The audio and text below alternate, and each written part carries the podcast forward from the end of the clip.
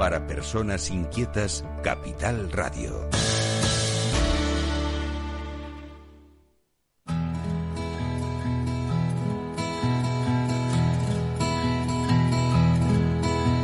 Comienza la caja de Pandora.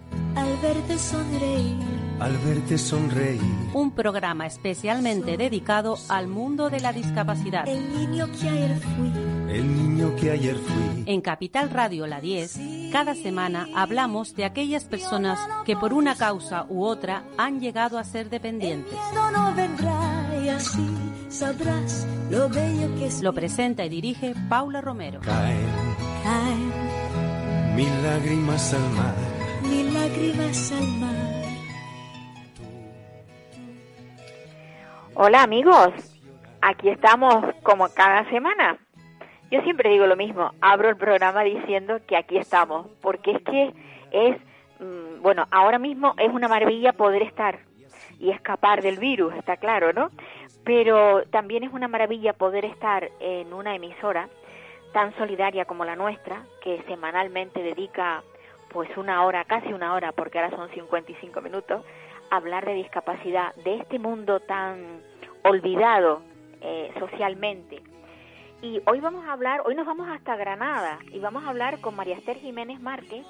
Ella tiene una, una larga, larga trayectoria dedicada al mundo de la discapacidad. Ahora mismo es vicesecretaria de Acción Sindical de Comunicación en, en la Federación de Sindicatos Independientes de la Enseñanza en Andalucía, evidentemente. Eh, ha sido mm, profesora, o sea, esto, maestra de, de programas de, de transición a la vida adulta y laboral, que esto muchas veces se, se utiliza con personas con autismo, y, y directora de un colegio de educación especial, con lo cual eh, cuando hablamos con, cuando vamos, a, ahora que hablaremos con ella, nos daremos cuenta eh, la sensibilidad que tiene hacia las personas con discapacidad. Hola María Esther. Hola, buenas tardes, Paula. Muchas gracias por invitarnos. Bueno, María Esther, eh, tú estás, pues no sé, inmersa en el mundo de la discapacidad. Sí, la verdad que empecé la trayectoria profesional siendo muy joven y empecé, como has dicho, en un PETEBAR, un programa de transición a la vida adulta y laboral, en una asociación aquí de, de Granada. Eh, siendo yo muy joven, la verdad, los, los alumnos que yo tenía, los chavales, tenían tres o cuatro años menos que yo, nada más. Y la verdad que ahí donde empiezo a descubrir pues un mundo mm, paralelo al nuestro, un mundo sin maldad, sin desigualdades, ¿sabes? En el que todos se aceptan eh, tal y como son. Y, y bueno, ya a partir de ese momento donde percibo pues por lo que es la verdadera inclusión, ¿no? En este grupo de jóvenes que, que comparten su interés, que se sienten cómodos integrados en su entorno. Y simplemente, bueno, fue muy fácil, me limité a, a integrarme yo en su, en su grupo, me lo pusieron fácil. Qué bonito, me gusta eso. Yo me integré Sí. en tu grupo. O sea, no, no, no, los he- no he tratado de integrarlos a ellos en el mío, sino yo soy capaz No. de, quizá, quizás, no, quizás no, sería- la, ajá, la- unos intereses muy bonitos que, que tenían y muy muy sinceros, porque claro, ellos com- compartían sus fines de semana, sus su hobby, y como coincidió que yo entré ahí siendo también joven, pues descubrí que había un mundo más bonito en el que nosotros vivíamos. Pues sí. Eh, y hablando un poco así de, la inclusión, la verdad es que eh, yo ahí ya empecé a, a ver que, la inclusión en lo que es la edad infantil o los primeros ciclos de, de primaria sí es real y es auténtica. De hecho, yo lo veía en mi mismo colegio, eh, porque la asociación donde yo te, te digo que empecé a trabajar también tiene colegio, y, y yo veía que, que ahí la, la inclusión sí era real y era auténtica, ¿no? En la etapa infantil. Pues, Los intereses de un niño pienso que son los mismos para todos, pero ya los intereses de un adolescente mmm, ya no vienen a ser los mismos. Eh, y eso es una realidad, eh, es la base de, yo creo que es la base de la inclusión, ¿no? Que está en el respeto a, a los distintos intereses y ritmos, en el respeto a la diversidad Pues creo yo, ya entramos ahí en la etapa preadolescente, y ahí ya donde se nos rompe, se nos Y rompe el cuando ya, ya pasamos de jugar y tenemos otros intereses. Efectivamente, sí.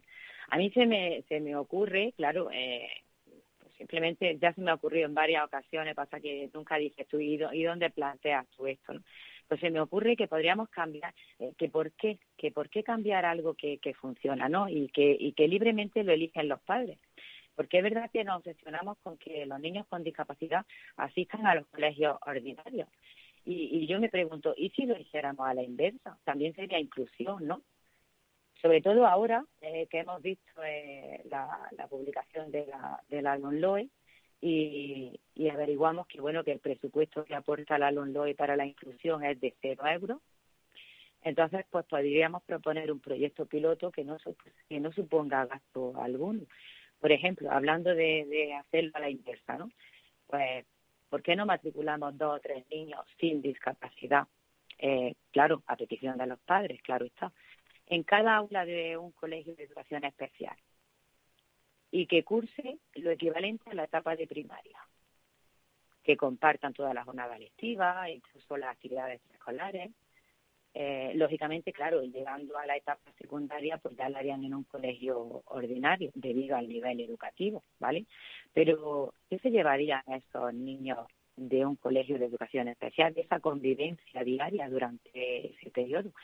como mínimo se llevarían inculcado consigo mismo pues, y para toda la vida un máximo potencial de, respeto a la diversidad, ¿vale?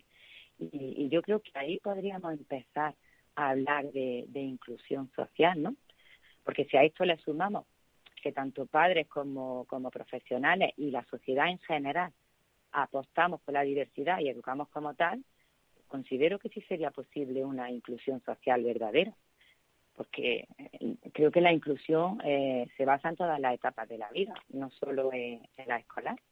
Sin duda. Lo, que, pasa, María Esther, quizás e, esa idea es muy bonita, pero de difícil eh, realización, porque no creo que todos los padres estuvieran mm. por la labor.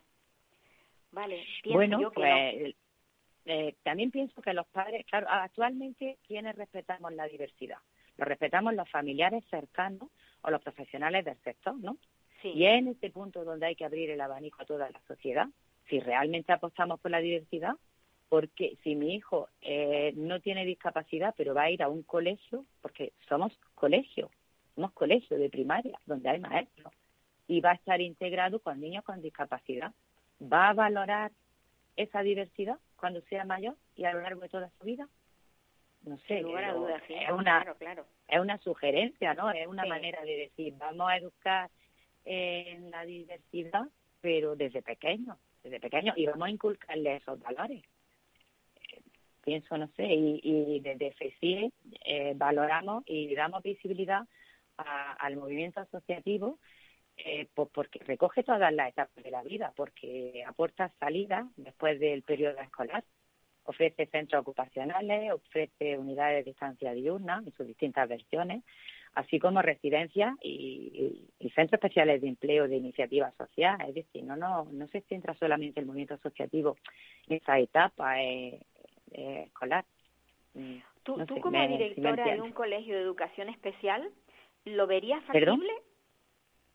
¿El qué, perdón? Que tú, como directora de, de, un ah. de un colegio que ha sido de educación especial, ¿a ti te parece que eso sería factible? Sí, sí, a mí personalmente sí, y, ojo, es una opinión muy personal mía, ¿vale? Esto no es una opinión desde, desde es una opinión por mi trayectoria profesional, eh, porque también en los años de, dirección, incluso ahora cuando ya estoy fuera, se oferta a los colegios cercanos que compartan actividades de, recreo, actividades extraescolares, actividades complementarias, se oferta a los otros colegios.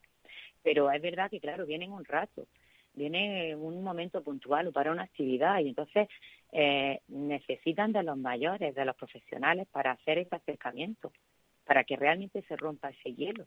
¿Por qué? Porque les choca, les choca no estar acostumbrados a ver niños con distintas discapacidades. Entonces, de ahí defender que, la vida dentro de una asociación sí es auténtica inclusión. Y yo eh, le digo a quien lo dude, a quien todavía lo dude, que se acerque a cualquiera de ellas y que le pregunte a cualquier persona con discapacidad. Si ellos se sienten integrados eh, en la sociedad, si ellos se sienten cómodos, Pienso que todas las personas tenemos derecho a elegir nuestro entorno social, nuestro entorno de amigos, ¿no? Entonces, pues ellos también.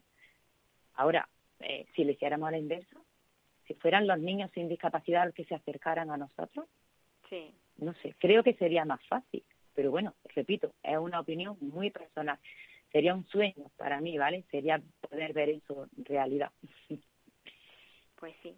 Mira, eh, tú, usted, o sea, la, lo que es la, la federación está organizando unas jornadas. ¿Qué, qué pretenden con estas jornadas? ¿Qué se pretende? Pues mira, eh, lo que pretende FECIE y, y, lo que hace FECIE, mm, te lo voy a decir al final de la, de la entrevista. te voy a decir porque te voy a contar, te voy a seguir contando un poco lo que es la vida en las asociaciones y, y ver cómo al final podrás valorar eh, qué es lo que, pretendemos FECIE. Eh, si dejamos ya la, etapa escolar y hablamos, por ejemplo, de, la residencia, de la, en sus distintas versiones, las residencias que tienen las asociaciones, en la residencia viven personas eh, cuyos padres están mayores o ya no están, ¿no? Estas personas comparten todos los momentos del día mm, con sus iguales. No hay diferencias porque todos son distintos. Entonces, eh, lo que hace que tanto sus compañeros como los profesionales sean sus familias. Estoy hablando de un entorno familiar, del entorno que se vive en una residencia, ¿no? a lo largo de, en una residencia de, de personas con discapacidad, claro. Eh, que de ahí también el miedo a los padres cuando ya se hacen mayores, ¿no? Y, qué hacer con, con, el hijo. Eh, entonces, las asociaciones en este apartado eh, libran una batalla permanente, pues primero para conseguir unos terrenos para poder edificar más residencias, porque cada vez hay más demanda. Eh, luego eh, continuamos la, la, batalla pues, para pedir esos préstamos, para edificar las residencias. Y por último, y ya la peor de todas, eh, para conseguir que, concierten esas plazas, para, para que puedan ser asequibles a, a las familias. Entonces, ahí también marco eh, la labor vocacional ¿no? de, de las personas miembros de, de las asociaciones, tanto como profesionales como como juntas directivas, que suelen ser pues padres padres afectados, ¿no? Los que los que inician este movimiento asociativo ahí alrededor de haciendo una media pues hace unos 50 años o así, cuando realmente ya eh, inician el movimiento porque no hay nada que se pueda afectar desde la sociedad. Y si seguimos con el movimiento asociativo, podemos hablar también de los centros ocupacionales que continúan la, línea de los PETEVAL, eh, pues los criterios de lo que es el ámbito de integración social y comunitaria, donde la prioridad es las habilidades básicas para la vida diaria, eh, eh, las destrezas pretecnológicas laborales. Es decir, eh, pregunto, ¿se trabaja la inclusión? Pues sí, se trabaja y además en un entorno natural eh, para ellos, ¿no? En su entorno social. Y bueno, y en la misma dinámica, pues la asociación es también quien gestiona los centros especiales de empleo, donde donde viven y, y, sienten lo que es la integración laboral, ¿no? sus deberes de, de, llegar a una hora, a su jornada laboral, de cumplir con su horario laboral y de, estar integrado en, el mundo laboral. Y bueno, ya es por todo esto, pues por lo que sigue, pues bueno, respondiendo un poco a tu pregunta, y perdona que me haya extendido.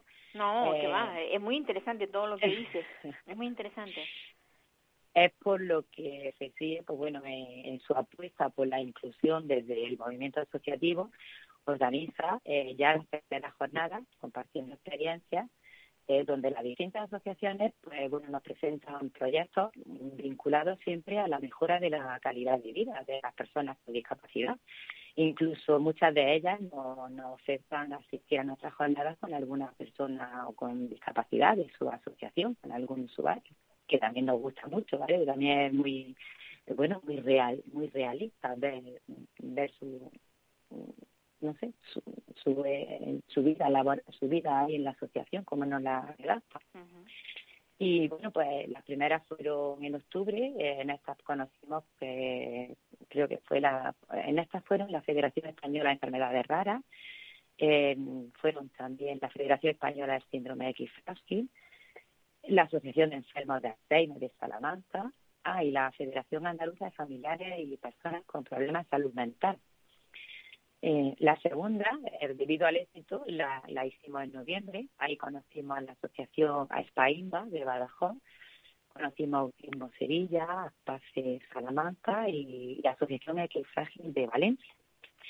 Y, bueno, las próximas eh, van a ser, las vamos a celebrar el 22 de este mes.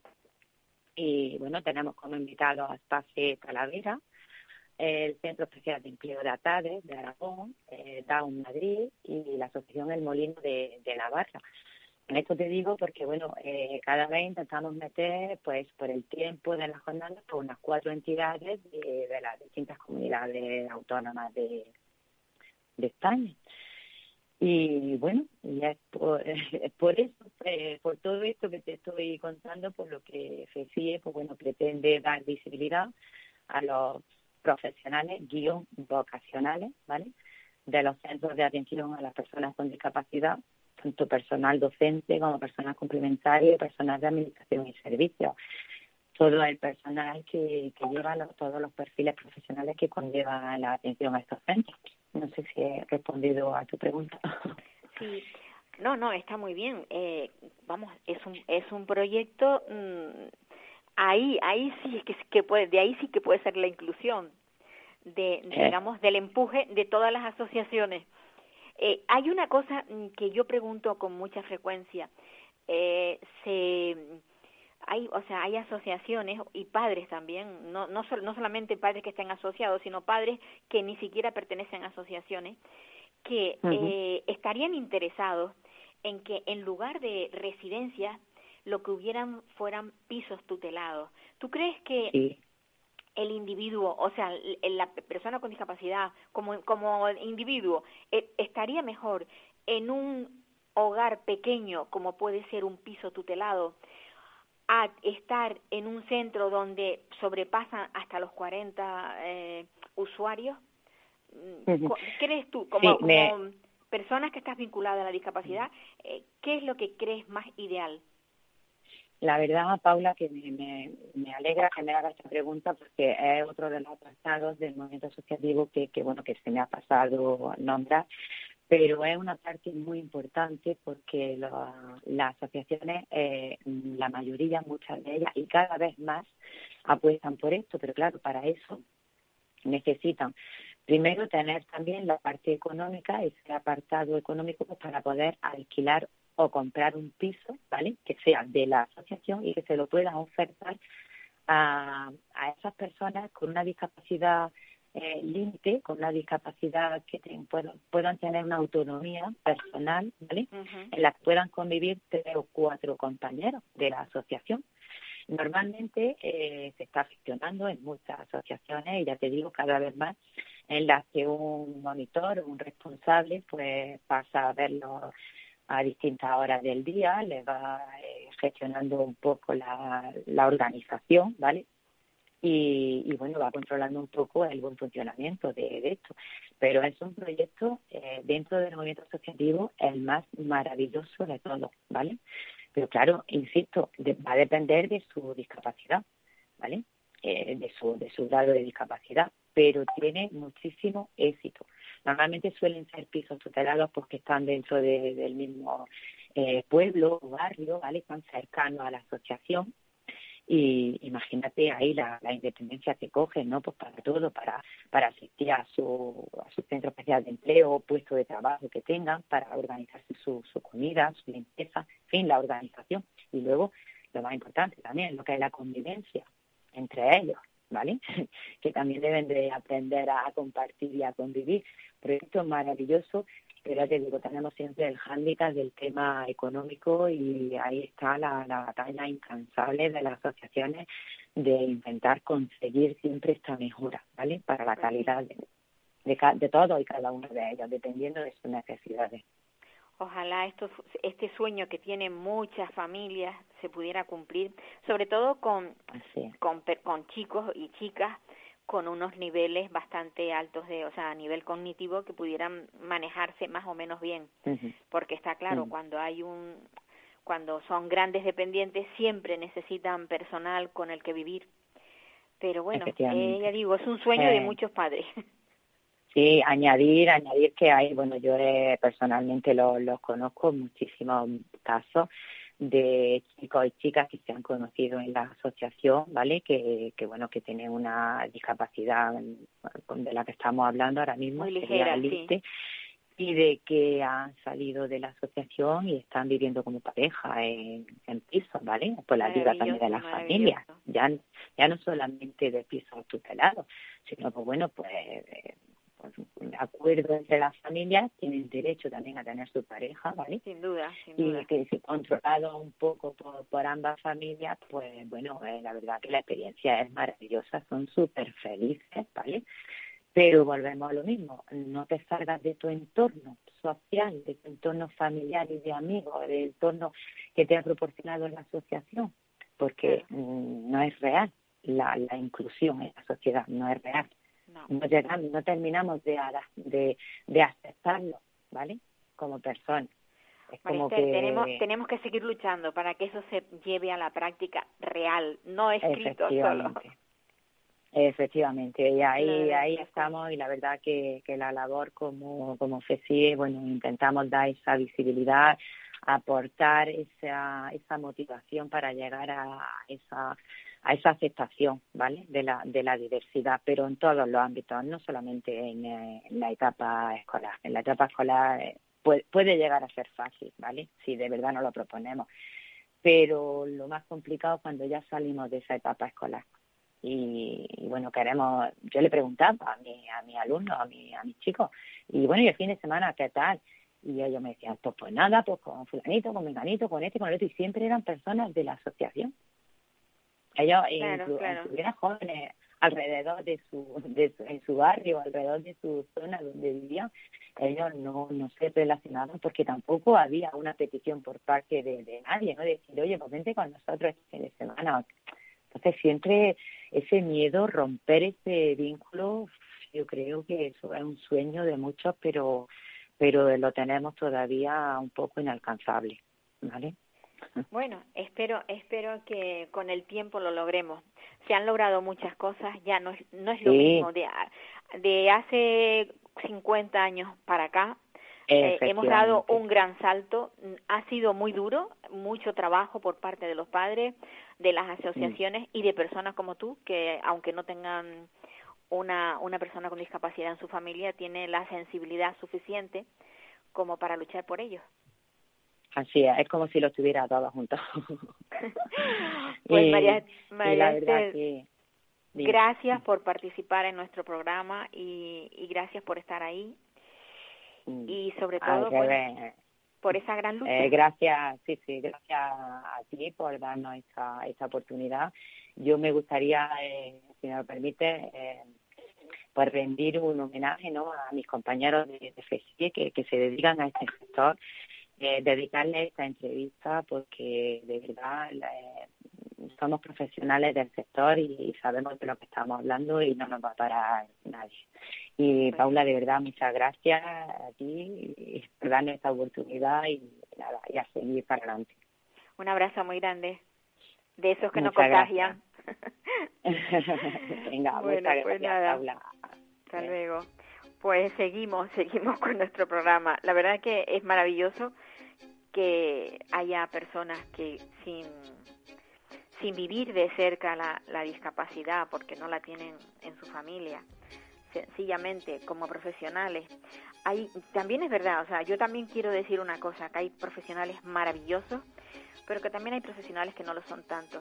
Y esos son muchas veces los que estropean esa, esa gran cesta de manzanas maravillosas que en un momento dado haya una que, la, que, que, esté picada y hay que eliminarla, hay que echarla fuera. Pero bueno, pensemos siempre en positivo y el positivo es que hay mucha gente buenísima trabajando por y para la discapacidad. Y las ideas que tenía que tiene María Esther Jiménez a mí no me parecen descabelladas. ¿Por qué no? ¿Por qué no mm, poner a estudiar a unos niños neurotípicos sin ningún problema en un colegio donde haya niños con discapacidad, yo creo que van a aprender ambos.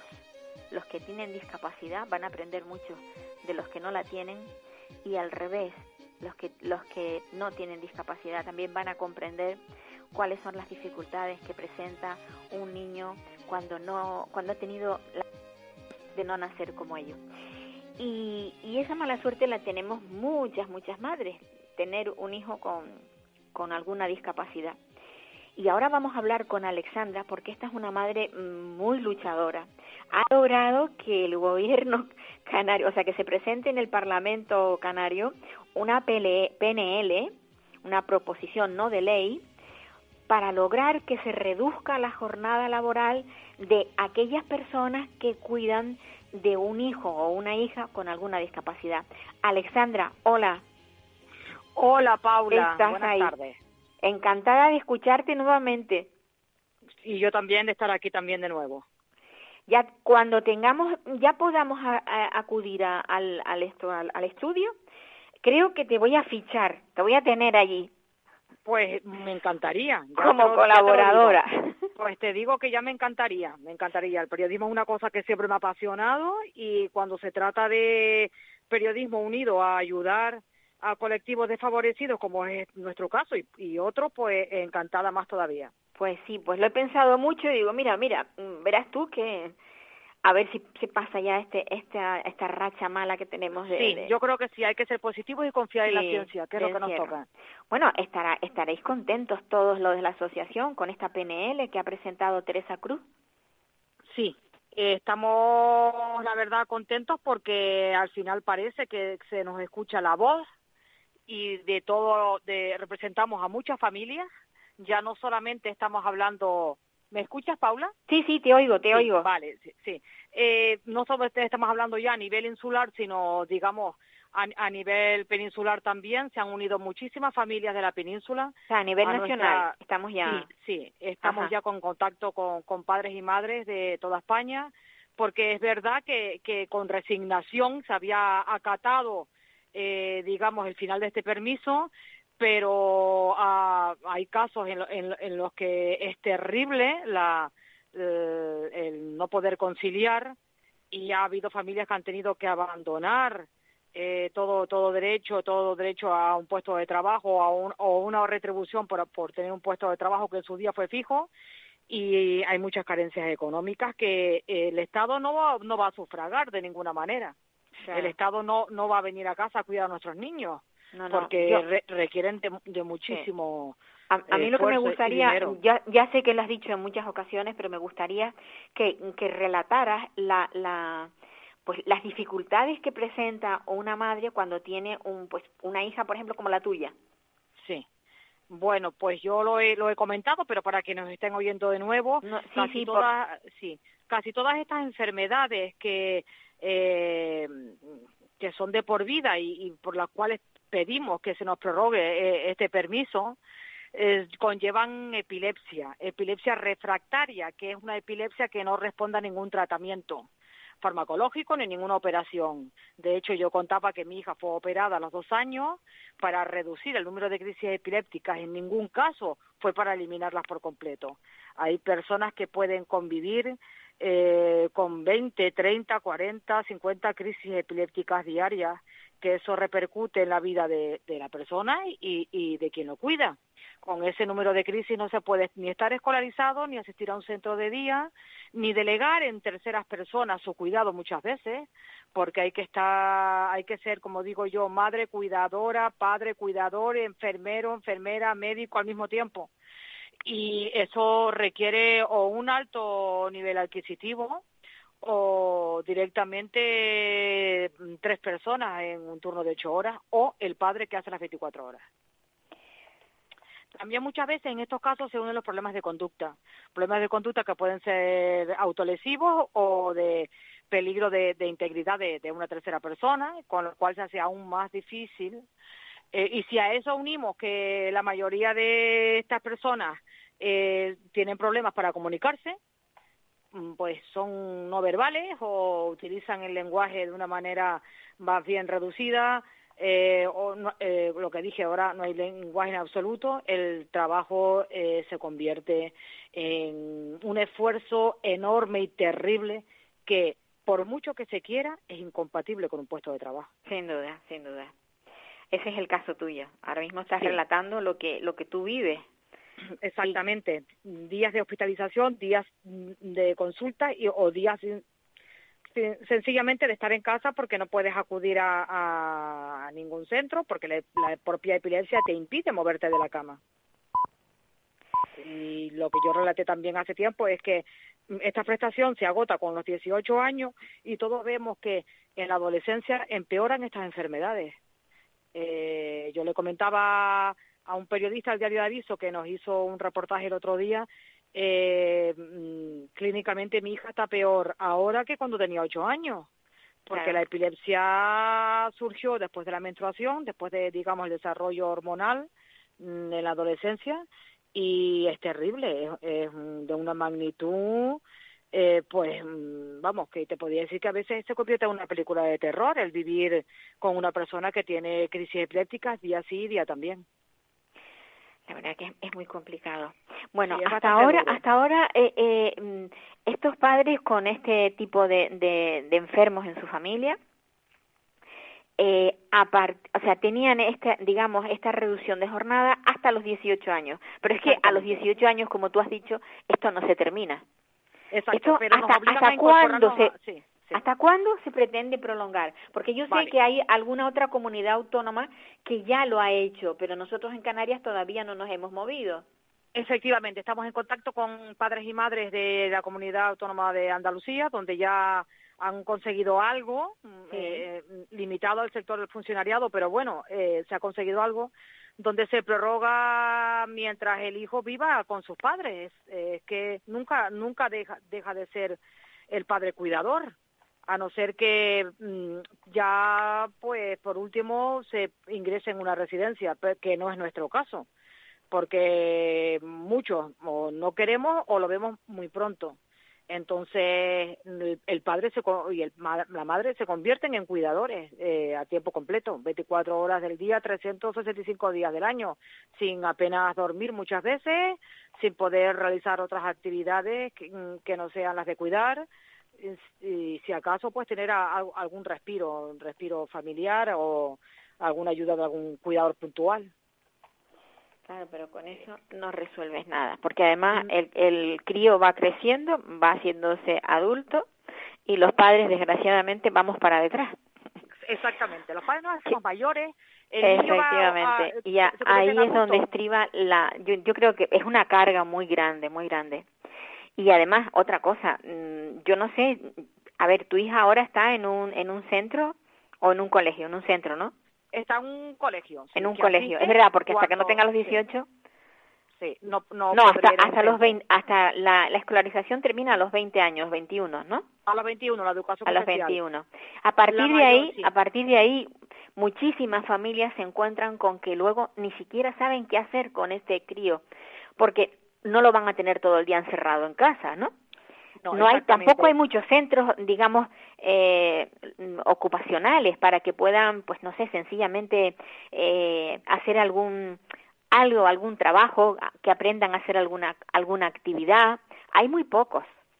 Bueno, la mayoría de, este, de, cuando hablamos de este tipo de casos de enfermedades graves, ¿no? Por, por la que se da el permiso conocido como la CUME, ¿no? El cuidado de, de enfermos, de, hijos menores eh, con enfermedad grave a cargo. Eh, hablamos de enfermedades donde los niños o los adolescentes o ya adultos también se convierten en, en grandes dependientes, con lo cual los centros ocupacionales eh, están fuera de todo lugar, no, no son capaces de, de ni siquiera muchas veces de, de comer solos o de ir a baño solos, entonces estamos hablando más bien sería de centros de día, pero es que aunque va, aunque esté escolarizada y aunque tenga un centro de día, muchas veces la epilepsia impide el que se asista diariamente a, la, al colegio o al centro de día, muchas veces hay que estar en casa por muchos centros de día que se tenga, por la enfermedad. Yo no, ya no hablamos de la discapacidad, estamos hablando de que hay una enfermedad detrás que impide muchas veces lo que comenté antes, pues, pues salir de la cama. Sí, sí, Entonces, mm, a esos días donde la epilepsia eh, está en pleno fervor, hay que estar en casa. Y, hay, y hay, puede ser lunes, puede ser martes, puede ser sábado, puede ser de noche, puede ser de día, y ahí no, no, no hay tu tía, no hay, digamos, otra alternativa. Sí, sí, sí, sí. La verdad es que es duro. Alexandra. Yo siempre pienso que nosotros, los padres, le ahorramos al Estado muchísimo dinero. Sin duda. Porque estos niños eh, estuviesen en un centro eh, o ingresados en un hospital eh, tendrían que tener un, un turno un turno de y muchísimo personal para atendernos. Tres turnos, tres turnos. Que hay que dividir hay que dividir el día en, tres en tres jornadas distintas. y son tres turnos. Hacemos todo, hacemos todos esos turnos juntos. Sí, sí, sí. Todos esos turnos juntos y hacemos todo lo, lo que se que necesita desde somos sus cocineros, sus enfermeros, sus médicos, sus paseadores, sus cuidadores, sus padres y madres, obviamente. Entonces, en una sola persona se concentra muchísima cantidad de trabajo, con lo cual a mí me parece que eh, prorrogando este permiso, el Estado al final se, termina por ahorrar muchísimo dinero. Sin duda, sin lugar a dudas. Pues Alexandra, nada, pues felicidades por esta PNL, que no la presentaste tú, pero Fui, vamos a ver, conjuntamente con el grupo de madres que estáis ahí luchando. Elia, Sacramento también es, es ahí eh, la que tira del carro. Una parte importante, ¿no? Exactamente, sí, sí. Y todavía esa PNL, pero no nos han llamado. Eh, bueno. Estamos mm, eh, haciendo el trabajo, digamos, primero por todos los medios. Tenemos ya el sí de, de Coalición Canaria, que no se nos olviden por si nos están escuchando, y en breve también esperamos estar en contacto con el resto de los partidos políticos, porque como hablamos de, cuando hablamos de enfermedad grave o discapacidad, ah, no hay color político, no hay color político. No, no, o no debe haberlo. Sí, estamos en una situación de, de, de, humanidad por encima de todo y, en este caso de justicia. Sí, tú lo has dicho, de justicia, justicia con las personas con discapacidad. Un abrazo fuerte, Alexandra. Gracias, Paula. Gracias por acordarte siempre de nosotros. Venga, un abrazo fuerte, fuerte, fuerte para y mucho ánimo en esta lucha que que no es fácil, ¿eh? Que no es fácil. muchísimas gracias. Gracias, Paula. Venga, pues nada. Hasta la próxima. Hasta la próxima.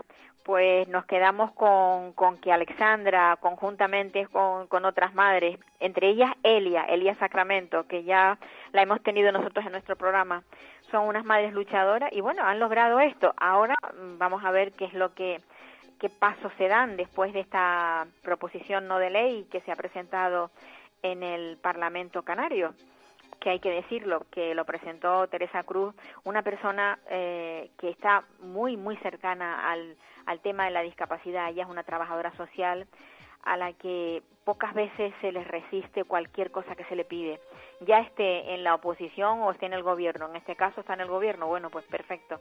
Pero también recuerdo yo otras peticiones que se han hecho por parte de asociaciones que cuando ella estaba en la oposición y también se movía. Era, es una persona con una sensibilidad muy grande, como trabajadora social que es, pero bueno, yo creo que va un poquito más allá. Es una persona muy... Y ahora vamos a hablar con Raúl Cordero. Él pertenece a la plataforma Tenerife de Discapacidad porque tenemos una gran preocupación. Hola, Raúl. Hola, buenos días. ¿Qué tal? Raúl, ¿cómo está el tema de las vacunaciones en los centros de personas con discapacidad? Cuéntanos. Pues bien, mira, te voy a comentar, porque hemos visto declaraciones de nuestros políticos canarios en la tele, pues como diciendo que está todo muy bien controlado y que y que todo va muy bien y que hay vacunadas todas las residencias y que están vacunados todos los sanitarios que atienden a grandes dependientes. Eh, nosotros queremos un poco desmentir este victorialismo eh, queremos que sea, se sea más transparente por parte de las diferentes administraciones, tanto por el Cabildo de Tenerife, que salió su vicepresidente, o sea, su presidente, diciendo que ya estaban vacunados todos los eh, eh, todos los trabajadores que trabajan con grandes dependientes de la isla de Tenerife, cuando la realidad es que hay muchos centros de día que atienden diariamente unas seis, ocho horas a personas grandes dependientes en centros de día que no están vacunados, ni los trabajadores ni los grandes dependientes. Los grandes dependientes sabemos que tocan ahora, el grupo 4, eh, eh, creemos que vamos ahí tenemos la seguridad que nos van a vacunar todos porque además están todos eh, cuantificados y luego la única duda que se planteaba y que ha, ha, habido mucho estos días se ha hablado mucho de ello es que eran los que estaban en el limbo de la dependencia que todos sabemos muy bien que es a la espera de la resolución de dependencia, ¿no? O del Claro. que te dé. Eh, claro, todos esos se cuantificaban en torno a, uno, a unas 4.000 personas en Canarias, en teoría. Eh, eso no es mucho problema porque los grandes dependientes son muy fáciles de, cuanti- de cualificar también por los médicos. Entonces, eh, desde la eh, Consejería de, Servicios Sociales de Canarias nos han asegurado que a esos, eh, con un certificado médico que diga que tienen problemas en la vida diaria para realizar actividades de la vida diaria, ya con eso pueden vacunarlos. O sea, eso Ya, es muy pero- importante que lo sepa la gente. Otra cosa son los cuidadores o cuidadoras. Efectivamente, cuidadoras eso te iba a no preguntar yo. profesionales, No profesionales eh, que están cuidando a estas personas dependientes que no están reconocidas, por lo tanto, ellas tampoco van a estar reconocidas como cuidadoras no profesionales, y ese es, es lo que se está ahora dilucidando en torno al Ministerio, porque el Ministerio no lo reconoció, eso ya es a nivel estatal. El Ministerio de Sanidad no reconoció a las cuidadoras no profesionales, con lo cual ahora en las autonomías se ha presentado un gran problema, porque hay mm, en, en total que hay en España, no sé si era en torno a los 130.000 eh, cuidadoras no profesionales que se habían visto sacadas de, de la vacunación, que no entraban en ningún tipo más que tipo pues por la edad y, las características a nivel de individual, ¿no? Pero no a nivel como colectivo de sociosanitario que atiende a personas grandes dependientes en, que tienen una situación de peligro mucho mayor que, que, las personas eh, en teoría normales. ¿no?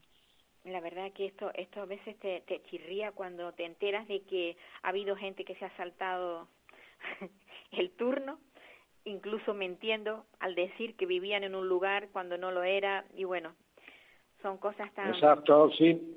Hombre, nosotros lo que pedimos es un calendario claro de, de vacunación, de que por lo menos nos digan, mira, os toca, os va a tocar dentro de cinco meses, pero que no tengamos que eh, contestar a las llamadas de familias asustadas, preocupadas porque no les han vacunado, pues cuando han oído en la tele o al presidente del Cabildo o al presidente del gobierno de Canarias que ya se ha vacunado a todas las residencias, como dijeron el otro día. Sí, se han vacunado las residencias de mayores y de, y de personas con discapacidad, pero las que son mayores de 10 plazas, de 10 plazas para arriba. De 10 plazas para abajo no se ha vacunado a ningún trabajador ni a ningún gran dependiente que viva en, esos, eh, en esas mini residencias o esos hogares tutelados. Si ese es el futuro residencial que queremos implantar, un, un futuro de cuidados, de, de pequeñas residencias en, en, en, los entornos donde han nacido y vivido las personas y para que no tengan que trasladarse. Si ese es el futuro, tendremos que cuidarlo ahora. Si estamos creando pisos tutelados con cuatro o cinco convivientes y resulta que cuando llega un momento de pandemia no los tenemos en cuenta Se para van a sentir abandonados, claro. ¿Qué va a pasar dentro de 10 años? O sea, es Sí, que no, no entendemos nada. Si eso va a tender por ahí, habría que tener un poco más de tacto, ¿no? Y luego, eh, por lo menos, tranquilizar a las familias.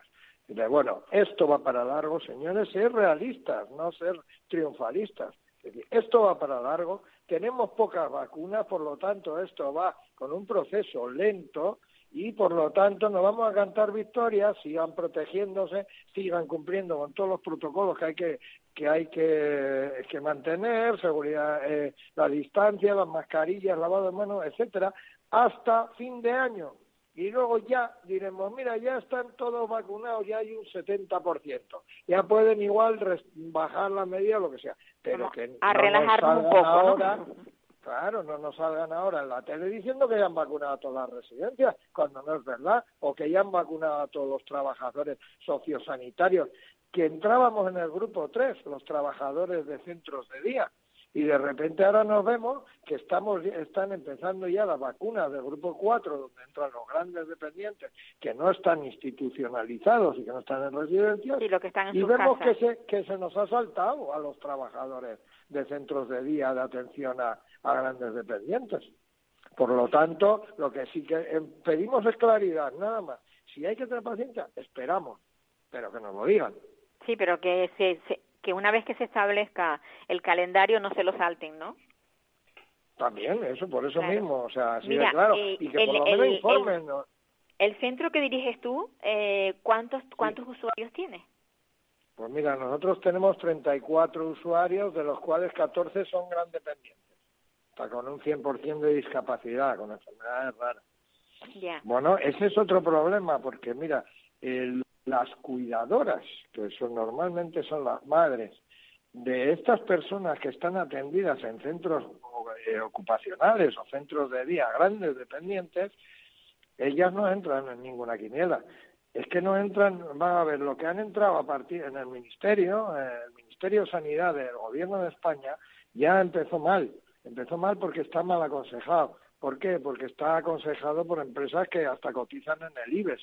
O sea, todas las cuidadoras profesionales de ayuda a domicilio, a eso me refiero, a las cuidadoras que están contratadas por las grandes empresas de servicios, como puede ser CLESE, como puede ser la ONCE, Ilunion, etcétera, eso sí que presionaron para que a sus trabajadores los reconocieran y los vacunaran.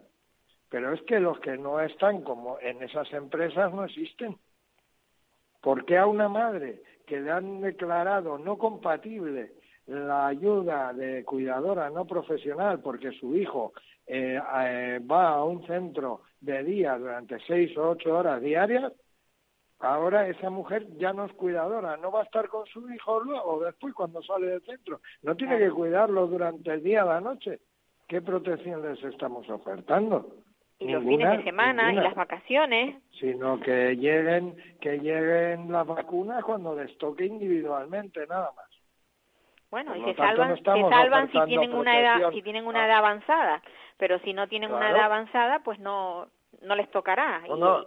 Si son eh, madres con yo, por ejemplo un un gran dependiente de 18 años y una madre joven, esa madre joven hasta que el médico no diga te toca en la fase 5, en la fase 6 por tu edad y por tal, no se la va a tener en cuenta, se va a tener en cuenta en sus circunstancias a nivel eh, individual, no sus circunstancias de convivencia familiar ni que tenga una persona con eh, gran dependencia a su cargo. Por lo tanto, ahí vemos que hay que hilar muy fino, pedimos a las diferentes consejerías que hay, hay que tener mucho tacto con estas personas y que pidan el, el apoyo de todo el mundo. Para eso tenemos servicios sociales en los ayuntamientos, tenemos el centro de salud, no solo descargar eh, en el centro de salud o decir, no, sanidad ya se encarga, no.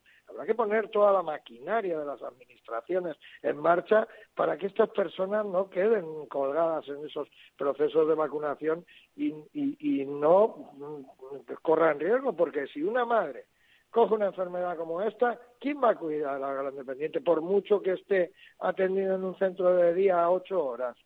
Y luego a la tarde, ¿quién lo, quién, quién con, lo la- mantiene? con las ¿Quién pocas plazas que hay de ¿Quién está centros residenciales, tú me dirás. Por eso le digo, si esa persona cae enferma, ¿quién le va a atender? Y tú eso sabes, no está tú- contabilizado, eso no está, ¿no? Tiene- Sí. Tienen que tenerlo en cuenta. Sin duda. Oye, tú tienes eh, eh, información, porque yo sé que hay centros, eh, o sea, residencias, que a su vez tienen centro de día, en el mismo, en el mismo Sí. edificio tienen eh, treinta y tantos eh, usuarios que se quedan a dormir y luego tienen unos diez o veinte y tantos que suelen ir de día. ¿Esos han sido vacunados yo- también? ¿Los que van y vienen a sus casas? Los de centro de día no. En algunos casos, como es el caso de Elías, por ejemplo, que tienen los, los funcionarios de Elías, sí que fueron vacunados los de centro de día, del centro de día Los Verodes, o centro de día de Valle Colino. Yo he preguntado en residencias de mayores de aquí que tienen centro de día y hoy, bueno, por ejemplo, el director de la residencia me ha dicho que ni saben, ni tienen fecha, ni les han dicho nada de lo del centro de día. Por lo tanto, Vale. es lo que estamos diciendo nosotros. Sí, sí, o sea, en teoría nos tocaba ahora, era el grupo 3. Los otros sociosanitarios que se salían de las institucionalizaciones y de las residencias. Luego Claro. ah, veníamos nosotros y luego el grupo 4. Pues ahora de repente está el grupo 4, el grupo 3 ha desaparecido y nos vemos con los políticos diciendo que, que ya poco más que tienen vacunados a todo el mundo de, de gran riesgo. pero vamos a ver, pero por favor, no es, no es realidad. Por lo tanto, aprendimos que, que hablen de la realidad, que ni sean victimistas ni sean triunfalistas, sino que hablen de lo que es la realidad y los tiempos que nos va a suponer coger ese 70% para que pueda haber un, desarrollo eh, y una curación de la pandemia y una inmunidad, ¿no? Oye, mm, eh, ahora una pregunta personal. Yo sé que tú has estado con problemas de hígado. Eh, el, el haber sido una persona de riesgo por, por tu enfermedad, ¿a ti no te, o sea, tú no, no tienes preferencia para vacunarte?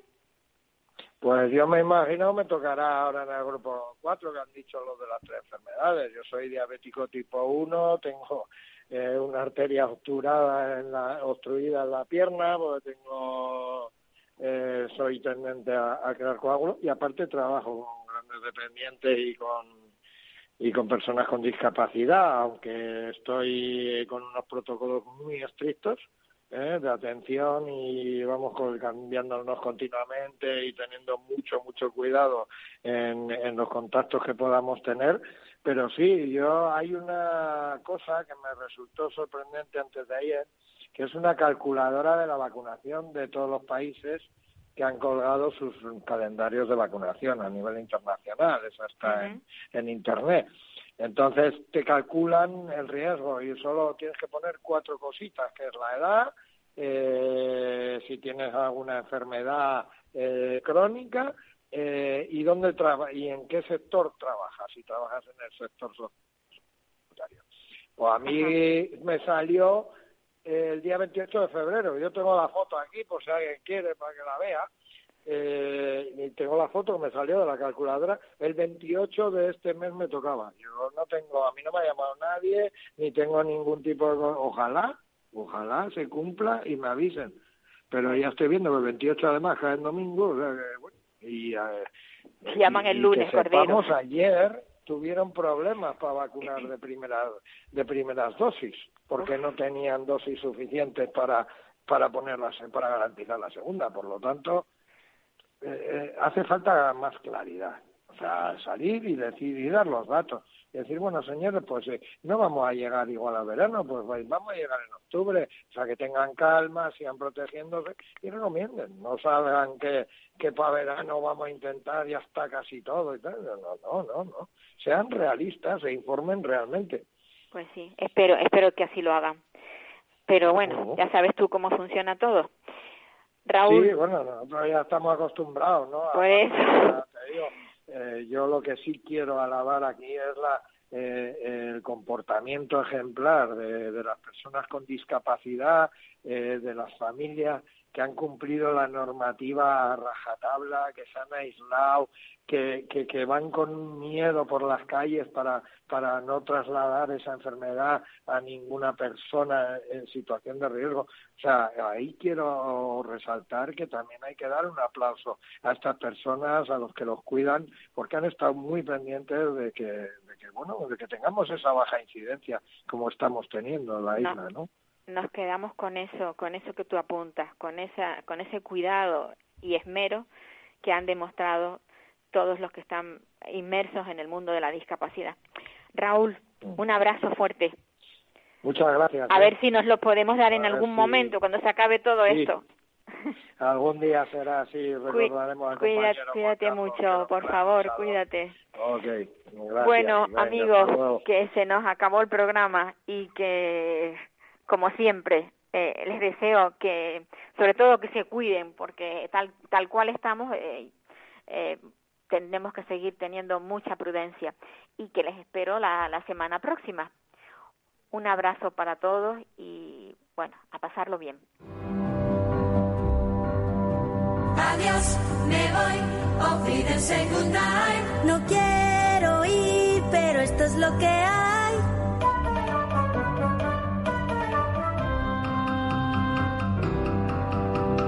adiós, me voy, olvídese nadie. Adiós, adiós, a usted, usted y usted.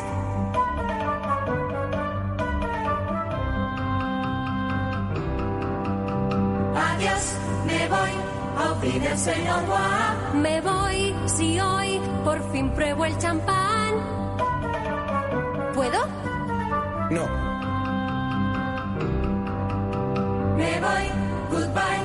Olvídense en adiós. Me voy con un suspiro y un adiós. Adiós.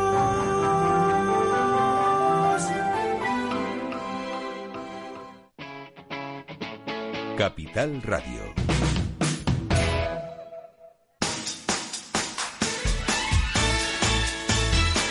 Capital Radio. Música y mercados.